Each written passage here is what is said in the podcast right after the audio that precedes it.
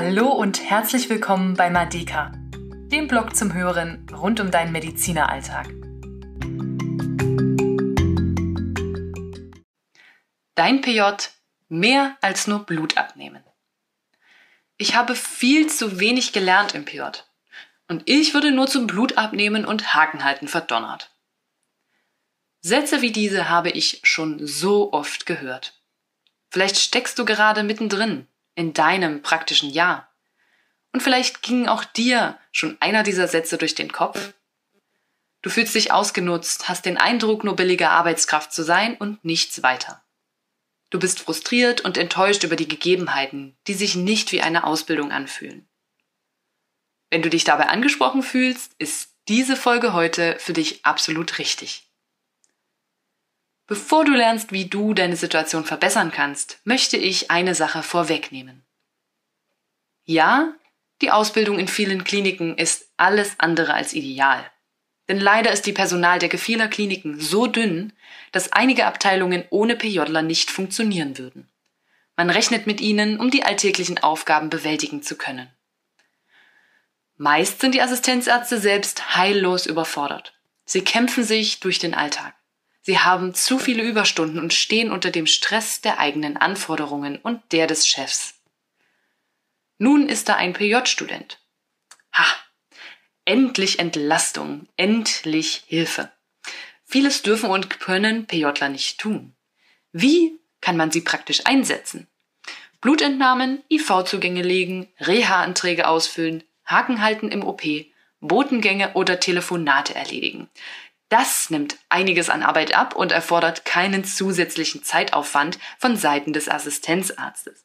Es liegt also nahe, diese Aufgaben zu verteilen. Die Ärzte sind meist selbst an der Grenze der Belastbarkeit und ihnen fehlt die Energie, sich nebenbei noch tolle Ausbildungsprogramme für Studenten zu überlegen. Das ist traurig. Für die Abteilungen, die knapp besetzt sind und natürlich auch für die PJler, deren Ausbildung darunter leidet. Tja, aber das sind sie, die unschönen Fakten. Aber die kannst du nicht ändern. Zumindest nicht ad hoc in dem Moment, in welchem du es brauchst.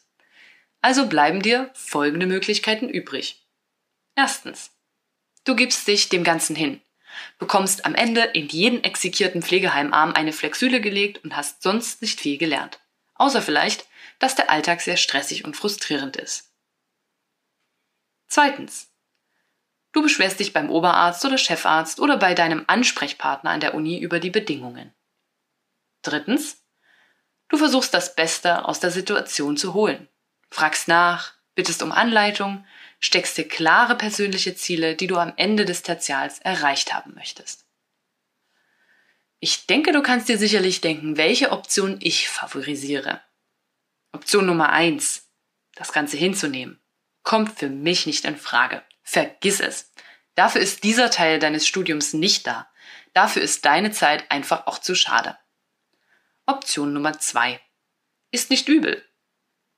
Eine Beschwerde macht Personen in Führungspositionen darauf aufmerksam, welche Verhältnisse herrschen und was sich Studenten wünschen. Diese Handlung sollte allerdings nur Option Nummer drei folgen. Dann, wenn diese erfolglos war oder als Ergänzung. Option Nummer drei ist mein absoluter Favorit. Sicher hast du schon das ein oder andere Mal daran gedacht, so zu handeln und es dann am Ende doch wieder verworfen. Zu viele Ängste, zu viel Komfortzone, zu viel Resignation oder eine Mischung aus alledem. Mir persönlich ging es in einigen Situationen so, nicht nur im PJ. Auch als Assistenzärztin gab es hin und wieder Situationen, in denen ich meine Vorsätze habe fallen lassen. Das ist menschlich aber meist ärgern wir uns im Nachhinein darüber. Damit dir das nicht passiert, möchte ich dir hier ein paar Tipps an die Hand geben und dir damit einen kleinen Schubser verpassen. Erstens, arbeite an deiner Einstellung. Das PJ gehört dir. Das musst du verinnerlichen. Keiner der Ärzte ist für deine Ausbildung verantwortlich. Das soll eben noch nebenbei passieren. Also bist du gefragt, denn du willst ja auch ein gutes Ergebnis erzielen. Es liegt in deiner Verantwortung. Das muss man manchmal erstmal schlucken. Aber du kommst damit immer weiter, als die Verantwortung an andere abzugeben. Zweitens, setze dir konkrete Ziele. Finde heraus, was du wann gelernt haben willst. Schreibe dir eine Liste mit zehn Dingen, die du noch nicht kannst und unbedingt noch lernen willst. Und schreibe hinter jedes Ziel ein Datum, bis zu welchem du diese Tätigkeit erlernt haben willst. Drittens. Sprich ganz offen mit den Stationsärzten. Kommuniziere klar und bitte um Hilfe, Anleitung und Erklärung. Äußere ihnen gegenüber, dass du weißt, wie wenig Zeit sie selbst haben und dass du Verständnis für die Situation hast. Da fühlt sich dein Gegenüber verstanden und ist sicher offener, dir entgegenzukommen.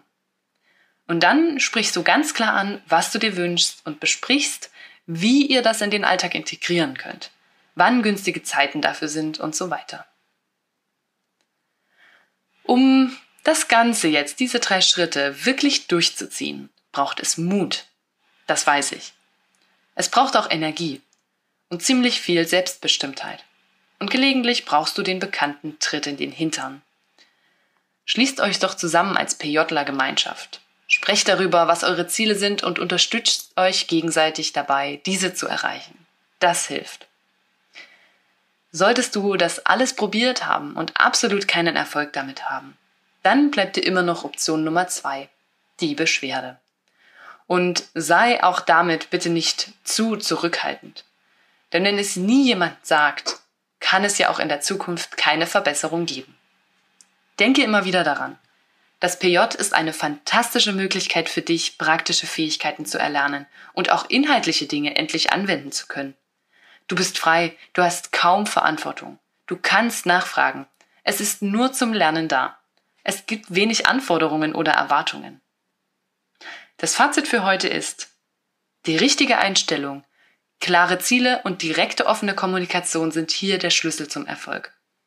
Und das kannst du ganz sicher schaffen.